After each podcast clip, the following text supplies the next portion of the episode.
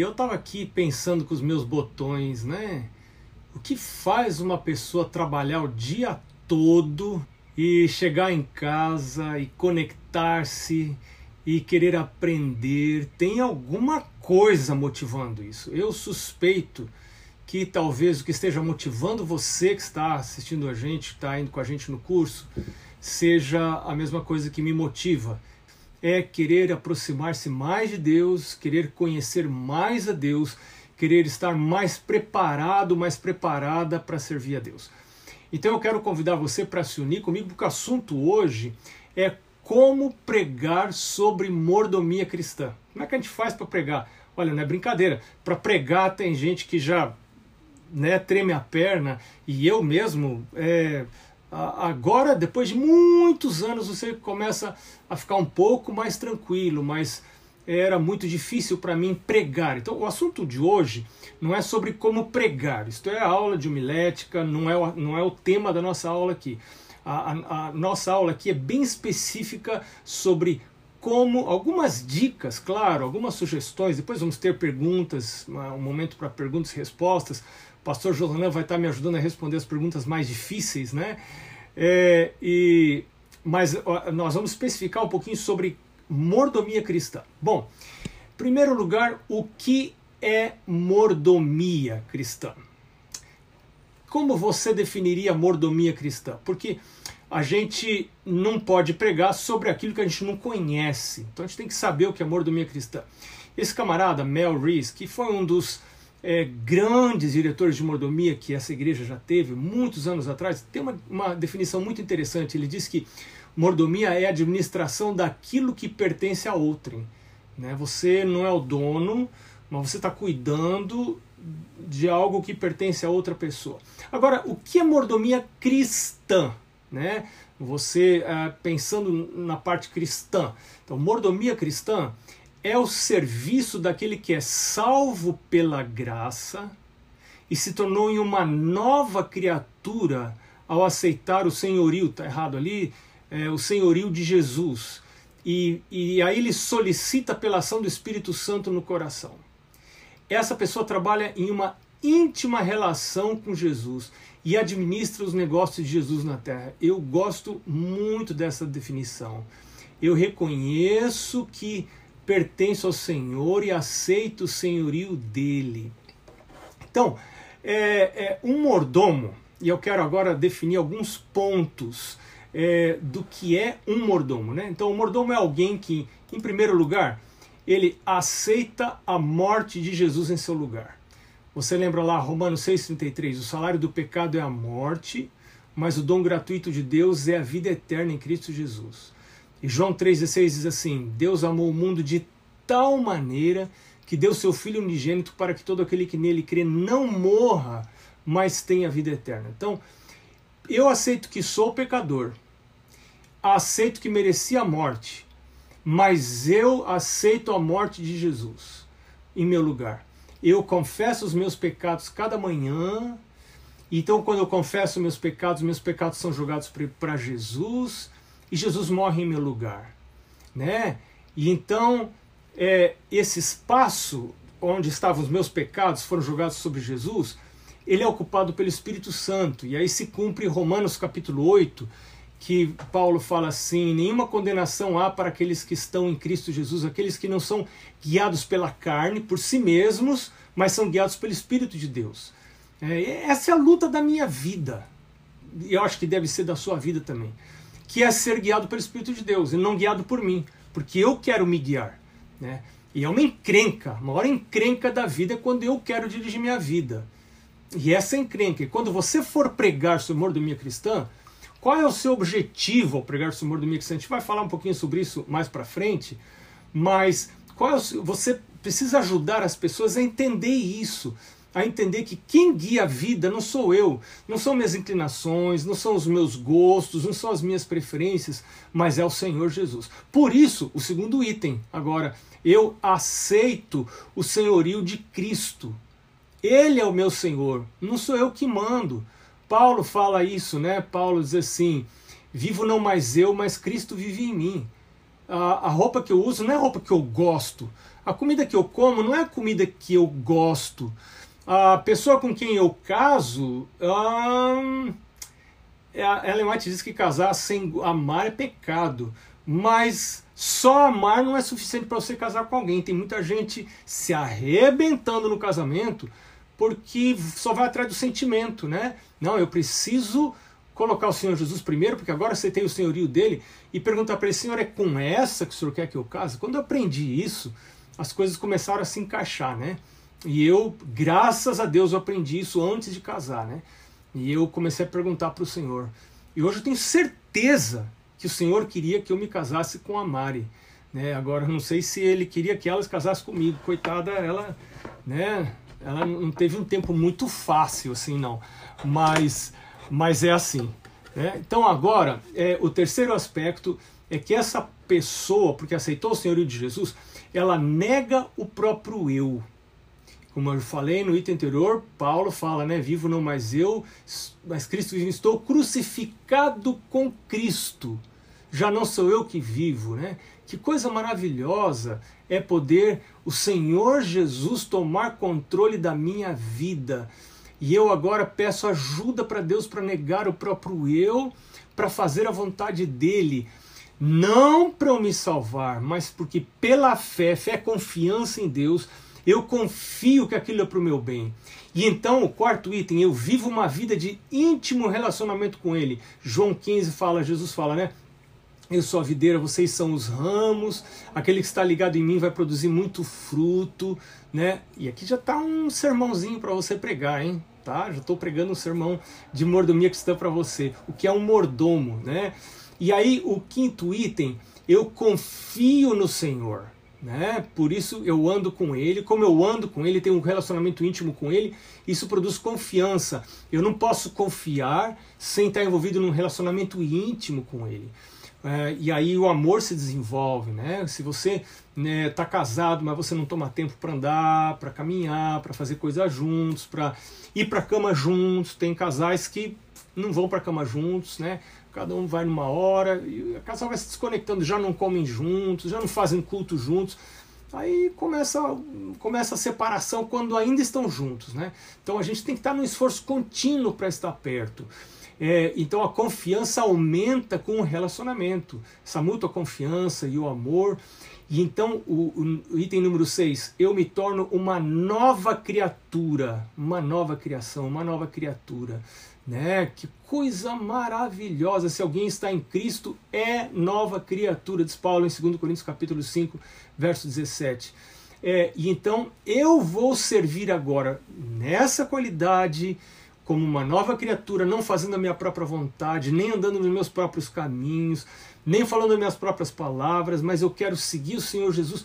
Isso é, isso é ser um mordomo. Né? E agora eu vou ser o seu representante aqui na terra, vou ser o seu embaixador, eu vou trabalhar para ele, vou ser as mãos de Jesus, os olhos de Jesus, a boca de Jesus, os pés de Jesus é, o meu corpo está aqui a serviço dele. Esse é o mais alto privilégio que a gente tem aqui na Terra. Bom, é, eu estou dando para você assim uma visão ampla de mordomia cristã.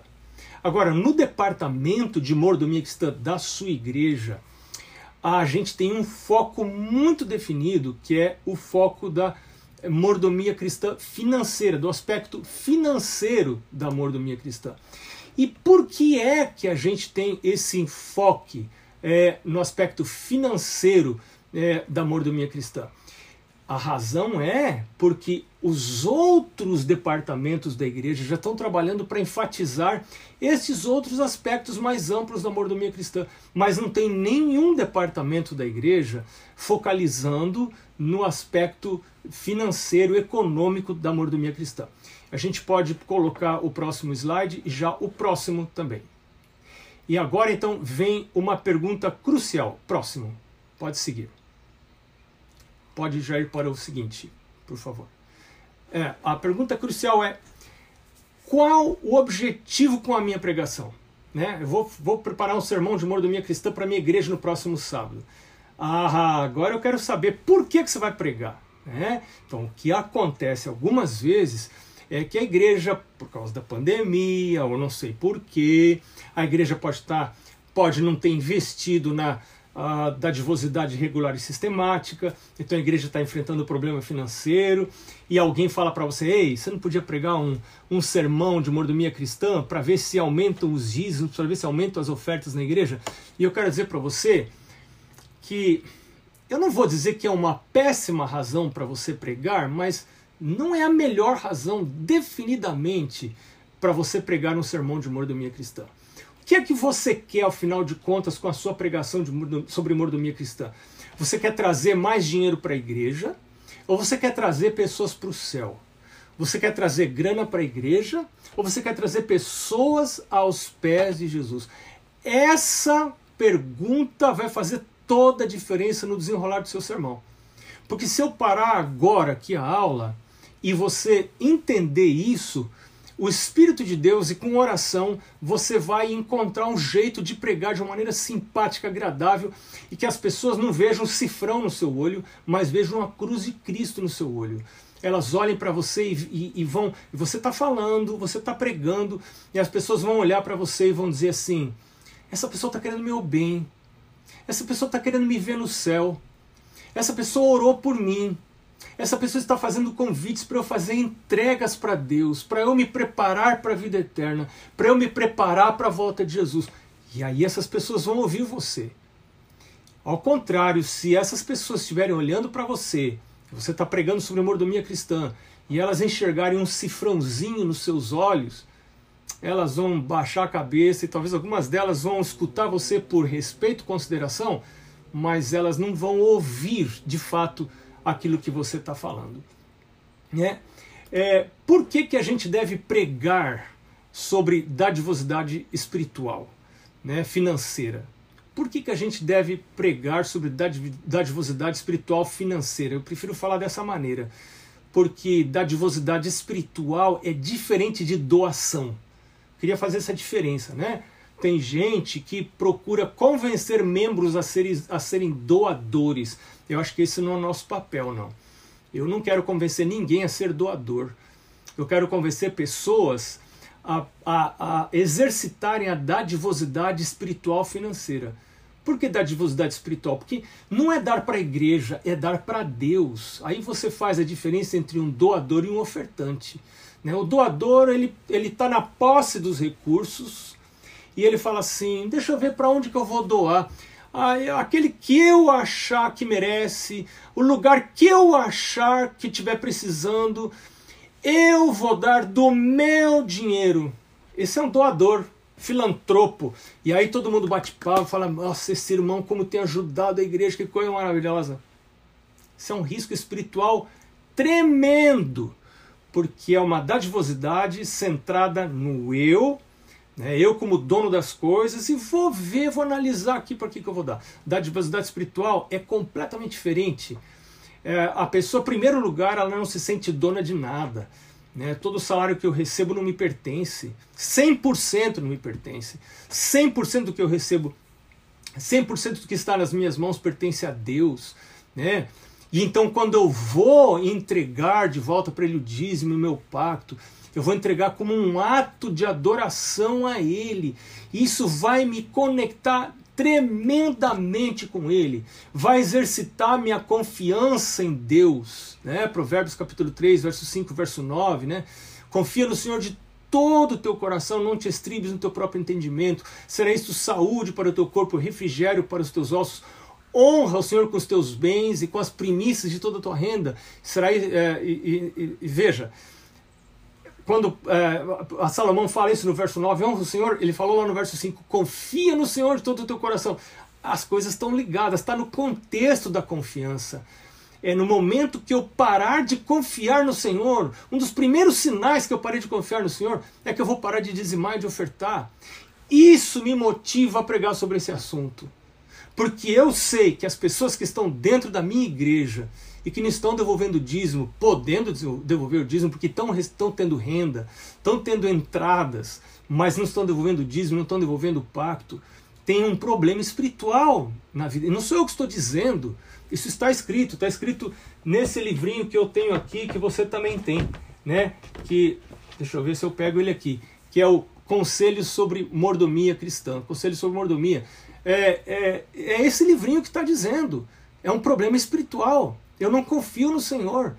E porque eu não confio nele, eu não vou entregar. Imagina se eu sou tonto, se eu sou bobo, né? Ficar dando dinheiro para os outros. Imagina, não tem ninguém cuidando de mim, eu mesmo tenho que cuidar de mim, né? Não tem ninguém no céu lá cuidando de mim, olhando para mim. Esse assunto de, de dízimo, de pacto, essas coisas, é é conversa mole de pastor querendo me enrolar, fazer lavagem cerebral. Então eu não vou ser tonto. Não, eu não sou tonto igual esses outros incautos que estão ali dentro da igreja, que devolvem dízimo, entregam pacto. Não, eu sou mais inteligente, né? Eu estou aqui olhando, vou ver onde estão. Ah, uma hora, uma hora eu vou pegar, esse povo está querendo ganhar meu dinheiro, né?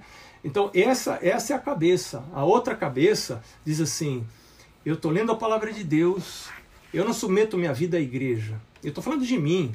É, eu não sirvo à igreja, eu sirvo ao Senhor da igreja. É diferente, né? Eu não vou atrás do que a igreja ensina, eu vou atrás do que o Senhor ensina através da sua palavra. E eu quero estar numa igreja que seja fiel à palavra do Senhor. Então, eu vou seguir a palavra de Deus, então minha confiança é exercitada, né? Eu a minha esperança na eternidade é fortalecida. Lembra que Jesus falou assim: aonde você tiver o seu tesouro, aí vai estar o seu coração. Para mim, esse é o melhor jeito de se manter os jovens na igreja. Eu entendi isso e comecei a insistir com as minhas filhas para serem dizimistas e pactuantes. Porque um jovem não vai se afastar dos caminhos de Deus enquanto estiver dizimando. Isso conecta a pessoa com Deus. A gente fala muito da comunhão com Deus de manhã, e, e é muito importante realmente. Né? Da comunhão com Deus de manhã, estudo da Bíblia, lição, oração, é, é, estudo da lição da escola sabatina, leitura, espírito profecia. A gente fala bastante da importância do trabalho é, missionário, de trabalhar, converter outros. Mas a gente se esquece desse ponto, desse aspecto extremadamente importante, que é onde está o meu tesouro, vai estar o meu coração. Se o meu tesouro não está lá, se o meu tesouro não está no reino de Deus, então meu coração não está no reino de Deus, meu coração está nesse mundo. E aí entra o mundanismo. Eu ainda estou na igreja e nem percebo.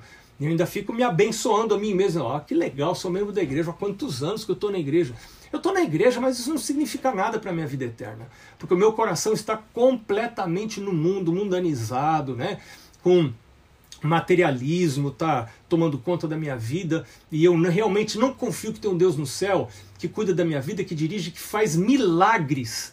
Se você não acredita em milagres, você não dizima. De maneira nenhuma. Você não é bobo, você vai cuidar de você mesmo. Você só dizima se você realmente acredita em milagres. Teve um Deus que criou do nada.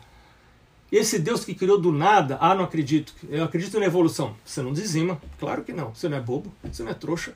Né? Não, mas não, mas espera aí, eu acredito, eu vou crer. Teve um Deus que criou tudo do nada. Bom, esse mesmo Deus que criou tudo do nada, ele pode criar o meu sustento.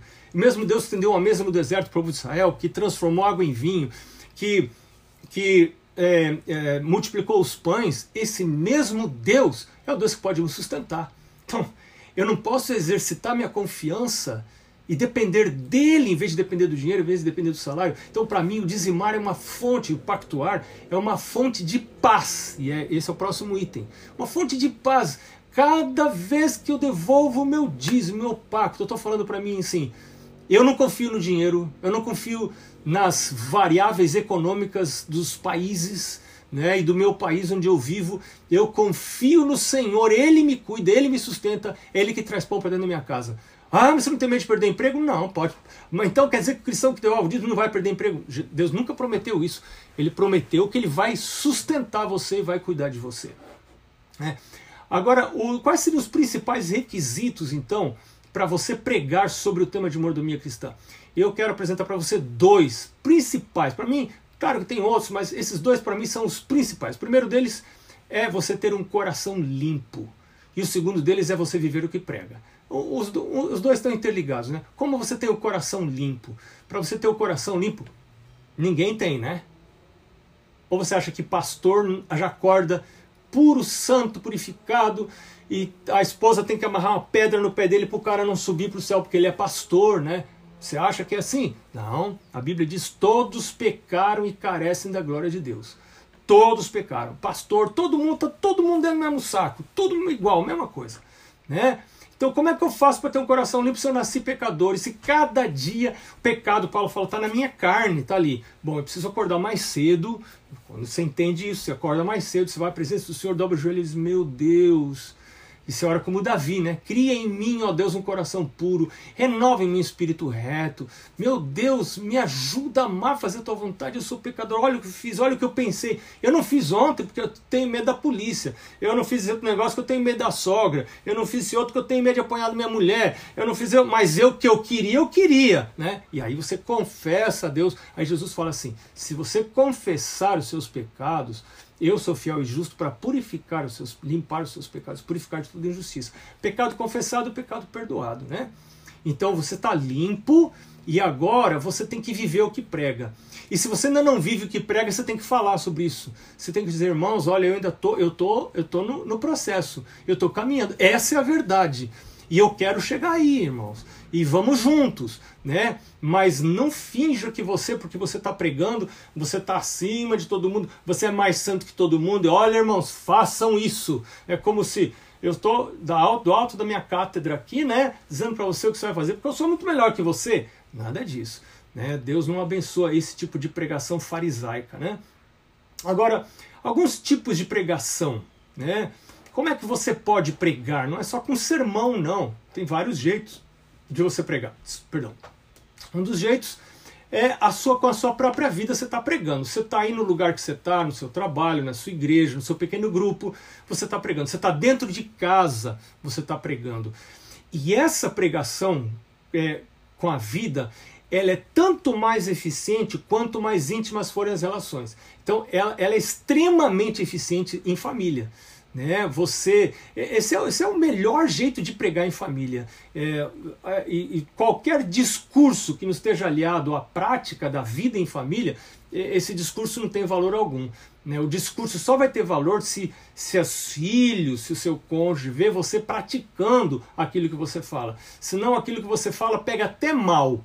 Entendeu? Essa pregação assim muito exacerbada dentro de casa, com pouca vivência, é, pega até mal, pega até mal, as pessoas ficam balançando a cabeça pelas suas costas, né? Mas então eu preciso pedir a Senhor que me ajude a viver aquilo que eu prego. Agora, na igreja não se espera que você pregue só com a sua vida, né? Você precisa de mais algumas coisas. Então, eu estou sugerindo para você aqui o testemunho pessoal. Quando você começar a viver esse assunto, a prática do dizimar e do pactuar, eu comecei isso, minha nossa, deixa eu fazer a conta aqui. Um, acho que uns 43, 44 anos, ah, por aí, né? É, 45 anos atrás, eu, come, eu me tornei pactuante. E eu tenho tanta história, tanta história, tanta história, tanta história. Eu, coisa que eu, uma das coisas que eu gosto é contar essa história. Tem gente que não aguenta mais ouvir minhas histórias, mas eu gosto de contar, né? É, então, é, porque você vai ter histórias, você vai ter um monte de histórias para contar porque você vai começar a viver milagres. Você não vai só ter ouvido falar de milagres, você começa a ver milagres na sua vida. E essa é uma das motivações que eu tenho para pregar esse assunto. Eu tenho pregado e depois eu ouço pessoas dizendo, pastor, olha o que aconteceu comigo. ah, que coisa maravilhosa, era isso que eu queria. É isso que me motiva a, a, pregar esse assunto. É ver as pessoas tendo as mesmas experiências que eu tenho. De ver a mão de Deus na vida delas. Ver que Deus é real. Ver que você serve um Deus que realmente escuta orações. Isso é uma coisa maravilhosa. Né? Então testemunho pessoal é uma coisa forte. As pessoas não. Ninguém pode negar o seu testemunho pessoal. O que você fala da sua experiência, da sua vida. Ninguém pode dizer mentira. Você está falando, você viveu. Né? Você pode usar o sermão temático. Eu uso muito pouco o sermão temático. Por exemplo, você vai falar, hoje o sermão é sobre dízimo. Pronto, os irmãos começam a fugir. Tudo, quem pode, quem está perto da porta do fundo, ó, vai escapando, porque ninguém quer ouvir sermão sobre dízimo. Ou vai dizer, hoje o sermão é sobre pacto, oferta regular e sistemática. Minha gente, o povo não avisa se você vai fazer isso, porque se você avisar, o povo não vai ficar na igreja. Né? Então, é, esse, esse tipo de pregação, ela talvez seja melhor para um seminário, né, para um treinamento, para uma classe bíblica, ela tem o seu lugar. Um momentos como esses que nós estamos tendo cursos, aulas, mas eu quero sugerir para você, isso é uma sugestão apenas, que talvez um sermão expositivo seja o melhor para você pregar assuntos de mordomia. E você não prega assuntos de mordomia, você prega sobre outros temas e você coloca a mordomia lá no meio. Assim, quando você quer dar vermífugo para cachorro, você quer dar vitamina para cachorro, você abre um pedacinho de carne, bota o comprimido lá dentro e dá o pedacinho de carne para o cachorro comer. E o cachorro come, engole, nem viu. E assim é que você coloca os temas de mordomia cristã. É, você coloca dentro de mensagens sobre outros temas. Eu quero dar para você algumas sugestões de temas para você apresentar nos seus sermões. Olha, todos esses aqui você pode acrescentar mais à lista. Esses foram alguns temas que vieram à minha mente agora, hoje, quando eu estava preparando é, essa aula, né? É, a, o tema do primeiro Deus, Deus ocupar o primeiro lugar. Você pode contar, por exemplo, a história da viúva de Sarepta, né? Ela se encaixa de maneira maravilhosa. Você pode contar a história de Daniel. Daniel foi o primeiro Deus, né? Ah, você vai morrer se, se fizer oração. Não importa, eu vou. Se, então, se for para morrer, eu morro. Abre a janela e faz oração. Primeiro Deus. Né? E aí você, como exemplo, porque você quando prega um tema da Bíblia, uma história da Bíblia, você tem que trazer esse assunto em algum momento do sermão, você tem que trazer para aplicação prática. O que, que esse assunto tem a ver com a minha vida? E aí você fala assim, como por exemplo, né? Você está com um problema. Você contou a história do Daniel, que estava arriscado morrer se ele é, abrisse a janela para orar, mas ele tinha adotado o princípio de pôr a Deus em primeiro lugar. Né? E ele abriu a janela, correu risco e sofreu por causa disso. Chegou aí para a cova dos leões, mas o Senhor preservou a vida dele. Né? Então se diz, hoje, por exemplo, eu conheço o irmão Fulano, ou alguém que eu conheci que também perdeu emprego, recebeu a, a ajuda desemprego. E agora ele estava com medo porque talvez não ia ganhar mais salário e não tinha conseguido emprego, dizimo ou não dizimo, mas ele resolveu colocar Deus em primeiro lugar. Então, perceba, você coloca os temas, os temas práticos da dadivosidade espiritual financeira, você coloca dentro dos assuntos de primeiro Deus, dentro do assunto de fé e confiança você confiar em Deus, depender em Deus. Você conta a história, a história de Abraão, tem tantas histórias na Bíblia de fé e confiança. Você vai lá para Hebreus capítulo 11, né? Tanta coisa linda lá. E você prega, o seu assunto não é dízimo, seu assunto não é pacto, seu assunto é confiança em Deus. Né, como desenvolver a fé em Deus, mas aí você lá no meio coloca a aplicação como aplicação, é, a, a questão de dízimos e ofertas e outras coisas, como a guarda do sábado, por exemplo, e, e outros temas que exigem namoro, namoro com incrédulos, a pessoa resolve colocar primeiro Deus, ela tem a palavra de Deus diz com quem você deve namorar e com quem você não deve namorar. A palavra de Deus diz, por exemplo, que você não deve namorar para converter. Isso não é o tipo de namoro permitido pela palavra de Deus. Apesar de que alguns dizem que você pode fazer isso, mas são palavras de homens. A palavra de Deus diz para você não fazer isso. Está muito claro na Bíblia, no Espírito e Profecia. Então você pode colocar assim sugestões práticas como aplicação à sua mensagem. É, outro tema, outros temas interessantes pode ser entregue compromisso, né? fazer uma entrega a Deus, vou é, servir a Deus. A história lá de Débora e Baraque, né? uma, uma história que me veio agora à mente que revela entrega e compromisso, negação do eu. Paulo, por exemplo, Paulo diz para mim viver, morrer é lucro, viver é Cristo. E morreu e foi é, é, decapitado e, e, perdeu a vida e continuou, sabia que isso ia acontecer com ele, ele continuou trabalhando para o Senhor, né? É, Ellen White fala muito sobre a importância da gente pregar sobre a vida de Jesus. Ela diz que não tem nada que suaviza mais os corações para fazerem entregas, para fazerem sacrifícios do que a vida de Jesus. Você pode pregar sobre missão e evangelismo e aí aplicar quanto ao sustento do programa da igreja de missão, de evangelismo, de ir a todo mundo, a todas as nações, toda tribo, língua, povo, etc, etc. E o, o, a última coisa que eu queria falar para você, antes da gente conversar, porque nós vamos conversar com perguntas e respostas, é o, a finalização. É, eu sempre procuro finalizar congressos ou aulas com um apelo.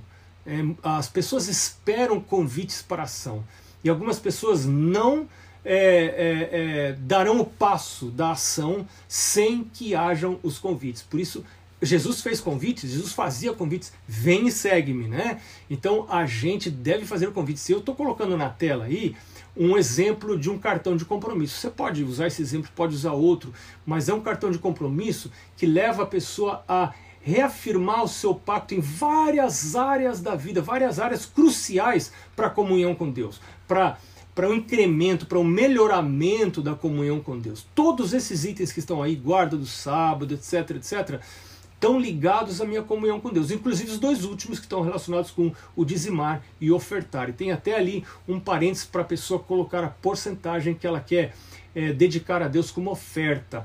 É, esse pacto, que é a oferta regular e sistemática. Né?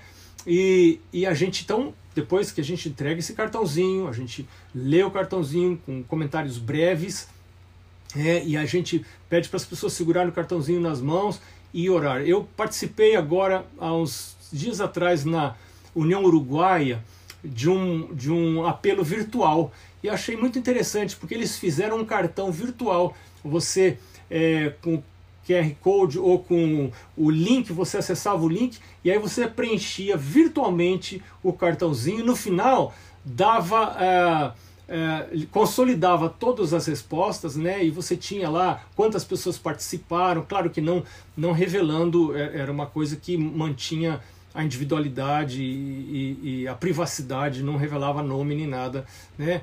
Mas foi algo muito interessante. Bom, eu espero que essas dicas bem simples possam ajudar você agora a orar, a estudar e a preparar-se para levar as pessoas a fazerem entregas ao Senhor por, e ajudá-las a colocar o seu coração lá onde está o tesouro delas, onde elas vão colocar o tesouro. Porque onde estiver o seu tesouro, aí vai estar o seu coração também, o Senhor Jesus. Então eu quero convidar agora o pastor Josanã para estar com a gente para as perguntas e respostas. Né? Pastor, muito obrigado, pastor. Muito obrigado pela aula, muito obrigado pelos esclarecimentos. Amigos, muito obrigado por estar acompanhando. Nós ainda vamos ter a aula do pastor B. Max, eu também. Mas eu queria é, apresentar algumas perguntas, pastor, que chegaram aqui. Muitos elogios, muita gente dizendo que bom que ouvi, que bom ouvir o pastor Bonfim novamente, que saudade das pregações do pastor Bonfim. Então, pastor, muita gente mandando recados aí para o senhor pelo, pelo chat, pelo bate-papo.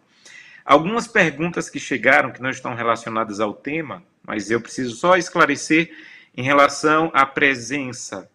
Você que está no YouTube, como o pastor Felipe já avisou, você vai entrar no site que está aí na descrição do vídeo e você vai ter lá um questionário um, uma, um fichinha de questionário, desenvolver.org, e lá você vai preencher e vai já, vamos saber da sua presença, os que estão no YouTube. Os que estão assistindo pelo site Adventist Academy, pelo site do EAD, o fato de você estar conectado já é a sua presença. Então fique tranquilo, porque pelo YouTube nós temos que preencher esse formulário para podermos saber a sua presença, mas se você está pelo site Adventist Academy, já é a sua presença e também já é a sua participação no sorteio, que vai ser, como o pastor Felipe disse, no final, no último módulo, né, que vamos terminar em outubro, o último módulo, e aqueles que assistirem de 70% a mais das aulas, automaticamente já estarão participando do sorteio.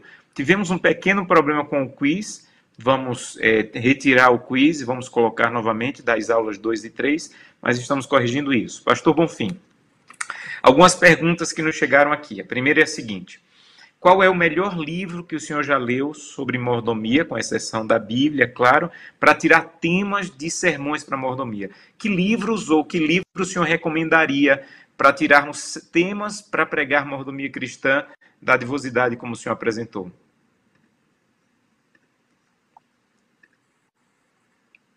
Tá aqui. Esse é o principal, na minha opinião, que é o livro Conselho sobre Mordomia. É, para mim, nada substitui esse livro. Esse livro é preciosíssimo. Eu estou terminando agora, estou é, quase terminando de fazer um, uma série de questionários, de perguntas sobre cada capítulo desse livro. Nós vamos ter é, aproximadamente 600 perguntas, é, cujas respostas você vai encontrar nesse livro. É, um outro livro que eu recomendaria para você, e é um livro pouco conhecido, do Espírito de Profecia, é o livro Vida e Ensinos. Esse é um livro maravilhoso Né? É, um outro livro que eu poderia recomendar para você é, Primeiros Escritos. Primeiros Escritos. Vida e Ensinos. Primeiros Escritos. Conselhos sobre Mordomia. Esses três queria para você são talvez os principais.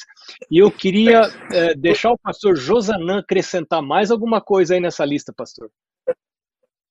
Pastor, nós temos três livros disponíveis para todos os alunos, o senhor conhece muito bem eles. O primeiro é aquela coleção de livros do pastor Angel Manuel Rodrigues, que são cinco livros e nós transformamos em um só. Pastor, todos os alunos têm esse livro à disposição, se o senhor quiser comentar um pouquinho sobre esse livro. E o outro livro Raízes... que está disponível para todos, Raízes, exatamente. E o outro, Raízes da Mordomia, livros, né? Raiz da Mordomia. São os livros do pastor Demóstenes. Esses dois livros também, nós compramos os direitos do livro, eles estão disponíveis como presente para todos os alunos do EAD. O senhor também conhece esses livros. Tá, e são maravilhosos, são conteúdos maravilhosos, eles são muito bons. Eu quero só chamar a sua atenção, você que está ouvindo a gente aqui, que esses primeiros livros que eu citei, que certamente o pastor Josana também teria citado, né, se ele estivesse respondendo, são, são, é, são diferentes, né? Porque eles são diretamente revelação do Senhor. Eu não estou dizendo que a gente não deve ler outras coisas. Eu leio outras coisas, claro que eu leio outras coisas, mas esses devem ocupar a nossa primeira atenção depois da Bíblia.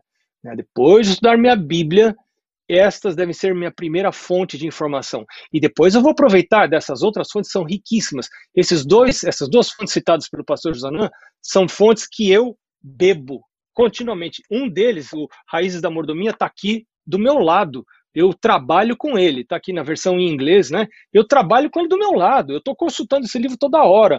Ontem consultei ele, tive uma dúvida, consultei. Hoje consultei de novo. Então, é, é, eu não quero dizer que você não lê essas, essas coisas, são importantes, porque sistematizam o conhecimento e nos ajuda muito. Esses livros do pastor Demóstenes, sem palavras, né? Que, que obra maravilhosa, que coisa boa que a divisão tornou isso acessível, pastor uh, Josana. Parabéns por esse esforço aí, viu? Muito obrigado, pastor. Alguns recados aqui, pastor. A Andréia Alves disse assim: essa aula do pastor Bonfim é um sermão pronto. Então, a Andréia já tem um sermão aí das dicas das aulas da aula que o senhor deu. É, a, a Maria Luzinete disse assim: o objetivo de cada sermão de mordomia cristã é trazer pessoas para serem mordomos do Senhor. Acho que é um bom resumo aí da, da sua aula, né, pastor? O Abel Martim ele disse assim: Estou assistindo a aula pelo celular da minha esposa, a Dulce. Dulce, muito obrigado aí, o Abel também por nos acompanhar. Pastor, uma outra pergunta. É, a, a, pergunta é a seguinte: Pastor, quer dizer, quer dizer então que os temas da dadivosidade devem ser inseridos dentro do sermão e não como tema central do sermão? Ah, você precisa orar e pedir o Espírito Santo dizer para você o que a sua congregação precisa. Porque pode ter algum momento que a sua congregação vai precisar de um remédio mais forte, dado do jeito que o Espírito Santo vai mostrar para você. Então, siga a orientação do Espírito Santo. É, o que eu procurei apresentar aqui foi uma regra geral. Né? É, é, normalmente a mensagem ela é, ela é melhor recebida se ela vem embutida no contexto de fé, de, trans, de pensar nos céus, de pensar nas coisas do alto, mas pode ser que tenha momento em que a igreja vai precisar sim de uma mensagem direta. Então, se você estiver andando com Deus, o Senhor vai dar para você essa sensibilidade para saber que hora você vai dar um, né, um, um, um, uma vitamina direta ali na veia, ou você vai dar um alimento assim mais brando, mas com conteúdo nutricional também, né? Outra pergunta. Pastor, eu nunca ouvia, ouvi, tinha ouvido falar desse termo dadivosidade. Poderia nos explicar melhor o que significa dadivosidade espiritual? Não, não conhecia esse termo. É uma das perguntas que recebemos aqui. É legal. É, é, é, as pessoas gostam de inventar termos difíceis para uh, ah, fingir erudição, né? eu ouvi esse termo, achei lindo, então eu estou usando para fazer de conta que sou sabido, mas não é nada disso. É, dadivosidade é a, é, é, é, é, é, é, é, o ato de você dar, né? É a condição de dar, né? Mas por que espiritual? Porque não é uma dadivosidade que você está dando para a igreja, para é, objetivos materialistas, mas você está dando para o Senhor, para Deus. Por isso que a gente diz dadivosidade espiritual, porque está relacionado com as coisas espirituais e não com coisas materiais. Você não está ajudando sua igreja, você não está colaborando para a construção da igreja. Eu, eu não vejo quando entrego meu dízimo com meu pacto. Meu dízimo não é para sustentar missionários, não é para sustentar obreiros. A minha oferta não é para sustentar a igreja. A minha oferta, em primeiro lugar, ela é para adorar o meu Deus. Eu dou como um ato de adoração do meu Deus. Claro que Deus vai usar isso com os propósitos estabelecidos por Ele, né? E eu estou consciente disso. Mas o meu alvo é reconhecer a Deus. Eu que é, mais em cima a coisa, não está aqui embaixo não. E por isso que a gente chama de dadivosidade espiritual, né? Porque tem tem desdobramentos espirituais aí. Pastor, a Nailce Moraes está dizendo assim: o pastor Bonfim foi quem me ajudou a desenvolver uma oferta organizada. Olha que coisa boa. Amém. Uma outra pergunta. Uma outra pergunta que chegou aqui, pastor. Pastor, qual é o equilíbrio que devemos ter, principalmente nesse contexto de pandemia, quando apelamos para que as pessoas sejam mordomos por amor e não por medo ou temor? Então, que, como ter esse equilíbrio de um momento tão difícil de pandemia, apresentar esses temas e convidar as pessoas a ser um mordomo por amor? Nos ajude a pensar um pouquinho nesse equilíbrio, seria essa a pergunta. Olha, eu, eu para falar bem a verdade para você, como é o nome da pessoa, pastor Josana, que, que perguntou? Pastor, eu não consegui identificar aqui o nome. Vou procurar aqui e já lhe digo. Tá. Não, não, não, não te preocupa. Mas olha, a pergunta é muito boa. Eu vou te falar honestamente, eu não sei como fazer isso não. Agora eu vou falar para você uhum. da minha experiência. É, eu nem sempre devolvo o dízimo por amor, não. Você sabe? E, e, a, e, a, razão pela qual eu nem sempre devolvo dízimo por amor é que eu sou pecador. Eu não sou anjo. Eu sou pastor, mas não sou anjo, eu sou de carne e osso. Então tem, tem alguns momentos da vida que eu não estou com muita vontade de devolver o dízimo e devolver oferta, não. Mas aí o que, que eu faço? E isso eu ensino as pessoas quando vou ensinar sobre esse tema. Eu digo assim: meu Senhor, o Senhor é tão bom para mim. Eu sei na teoria, o Senhor é bom para mim. Eu sei que tudo vem do Senhor, tudo vem das tuas mãos. E eu tô aqui né? Olha, olha o meu jeito aqui, meu senhor. O senhor vê, olha o jeito, eu não estou nem querendo devolver para o senhor, não estou nem querendo reconhecer que o senhor é bom, é, que o senhor cuida de mim. Então eu oro como Davi: cria em mim, ó Deus, você lembra do resto? Um coração puro, renova em mim um espírito reto. Então, às vezes, a coisa não começa por amor. A gente segue a palavra de Deus porque é a palavra de Deus. Você entrega a vida para Deus, vai seguir a palavra de Deus. E aí você vê que o seu sentimento não corresponde à vontade de Deus. E aí você vai pedir a Deus que dê para você o sentimento correspondente. Mas esse é um outro assunto, mas Ellen White fala que fé não é sentimento. Nem sempre a gente vai ter o sentimento correspondente à atitude correta, né? Nem sempre eu vou ir para a igreja falando assim, ai, que delícia quando eu entro para a igreja. Às vezes a gente vai para a igreja de arrasto, porque a gente não está querendo ir para a igreja, não. Né? Então, mas na vida a gente não faz só o que quer. Quando a gente sai para o trabalho na segunda-feira, não é toda segunda-feira que você diz, ai, que legal que eu estou indo trabalhar hoje, né? Segundona, né? Depois do final de semana. Você vai porque tem que ir, aí você vai orando a Deus e, meu Deus, me ajuda. Porque a gente é pecador, esse é o negócio, né? Não somos anjos, né? Então, eu realmente, essa pergunta é uma pergunta muito boa e é muito difícil de responder. Eu sei, pastor Josanã, é, pode acrescentar alguma coisa aí, pastor? Pastor, concordo completamente. Realmente é, é, é, uma decisão, mas que é uma luta cada vez, e cada vez vamos aproximando de Cristo, ele vai aprofundando essa caminhada. Pastor, eu vou unir duas perguntas aqui, do Adilson e da Miriam. Eles dizem o seguinte, pastor, como ajudar a igreja a entender que devolver os dízimos e ofertas através do aplicativo 7Me ou através do depósito na conta da igreja é adoração? Alguns irmãos acham que só é adoração se levar na igreja o dinheiro físico. Como ajudar isso? O senhor poderia nos orientar? Alguma maneira de orientar e ajudar esses irmãos?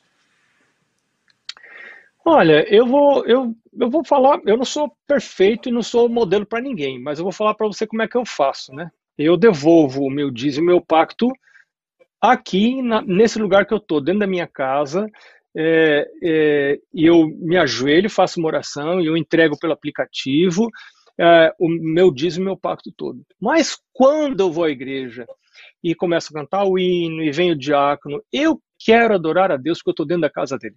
Então a oferta que eu dou nesse dia é uma oferta simbólica. As pessoas podem fazer isso. E, inclusive, a oferta da igreja eu dou no aplicativo também. Eu abro o aplicativo ali na hora, dentro da igreja, e dou o aplicativo. Aí chega o diácono e estende a salva assim para mim, né? E eu com o celular na mão. Aí eu dou uma risadinha e finjo que boto o celular dentro da salva, assim, e dou uma risadinha pro diácono. O diácono já entende e dá uma risadinha também e vai embora, né? Mas é o que eu estou querendo dizer, eu quero estar tá adorando meu Deus aqui, né? É, Dinheiro nem sempre existiu na vida. É, a oferta antes era dada como cordeirinho. Quando começou a dar em dinheiro, o pessoal, não, como é que eu vou dar em dinheiro? Antes era cordeirinho, era animal, era os, os, as primícias, trazia os frutos, agora dinheiro, não. Agora a gente acostumou a dar com dinheiro, aí agora muda para o aplicativo.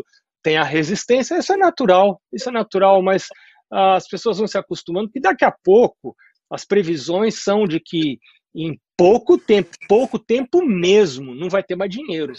Então, se a gente não migrar para o aplicativo, você não vai ter outro jeito de dar. Eu mesmo, eu só tirava dinheiro para levar para a igreja. Agora, nem mais para levar para a igreja eu tiro dinheiro. É só no aplicativo. Não, não, não ando mais com dinheiro. Você não, ninguém mais anda com dinheiro. Né? Pouca gente anda com dinheiro. Pastor, um dia o senhor me ensinou uma coisa que talvez caiba aqui. É, o senhor falou e me ensinou isso, que o dizimista, ele se torna dizimista na cabeça e no coração, mesmo que ele não tenha dinheiro ali para entregar. O que significa isso? Então, o fato de eu entregar pelo aplicativo, depositar na conta, me torna um dizimista. Até quando eu não tenho dinheiro, eu posso ser um dizimista e um ofertante, um pactuante? É, é o caso do Jacó, né? caso Isso. do Jacó. Jacó se tornou dizimista lá naquele lugar que ele verteu o azeite na pedra ali, fez oração. Ali ele se tornou dizimista. O que, que ele tinha para entregar? Não tinha nada.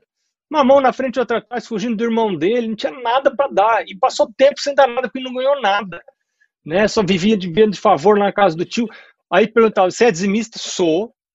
Porque você devolve o dízimo quando Deus dá para você. É, é só depois que Deus dá para você. Se Deus não dá para você, você não dá nada e é fiel. Né? Exatamente. Bom, bem lembrado, pastor.